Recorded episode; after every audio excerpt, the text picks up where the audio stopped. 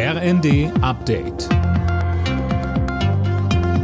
Stündlich neu. Auf den Punkt informiert.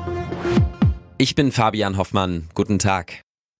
Die Lokführergewerkschaft GDL hat im Tarifstreit mit der Deutschen Bahn zu neuen Streiks aufgerufen. Dirk Justis, diesmal soll der Ausstand sechs Tage dauern. Ja, er soll in der Nacht zum Mittwoch beginnen und bis zum Montag kommender Woche gehen, heißt es von der GDL. Im Güterverkehr wird der Streik bereits morgen Abend losgehen.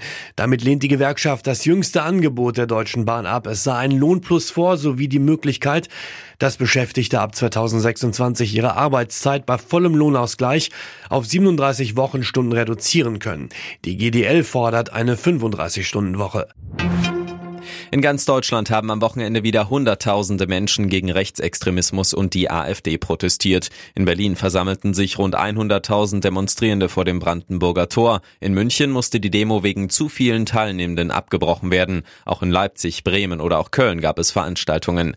Mecklenburg-Vorpommerns Ministerpräsidentin Manuela Schwesig sagte im ZDF, dass die sogenannte schweigende Mehrheit jetzt aufsteht und sagt, wir wollen keinen Rassismus, wir wollen diesen Rechtsextremismus nicht. Das macht vielen Menschen Mut und vor allem denen, die in der Zivilgesellschaft sich engagieren. Im Dorf Rechtsextreme gegenzuhalten, ist gar nicht so leicht und zu sehen, ich bin nicht der Einzige.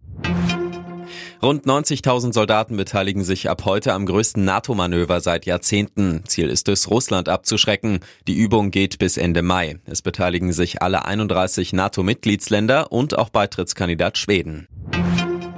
Verlieren verboten heißt es heute für Deutschland bei der Handball-Heim-EM. Das DHB-Team ist gegen Ungarn unter Zugzwang. Um noch weiter im Rennen ums Halbfinale zu bleiben, sollte ein Sieg her. Außerdem muss die Mannschaft auf Schützenhilfe hoffen. Nationalmannschaftskapitän Johannes Goller. Die Gegner werden nicht, nicht schlechter, der Druck wird nicht weniger. Von daher müssen wir uns ganz klar jetzt sagen, dass wir den Arsch hochbekommen müssen und das besser machen müssen.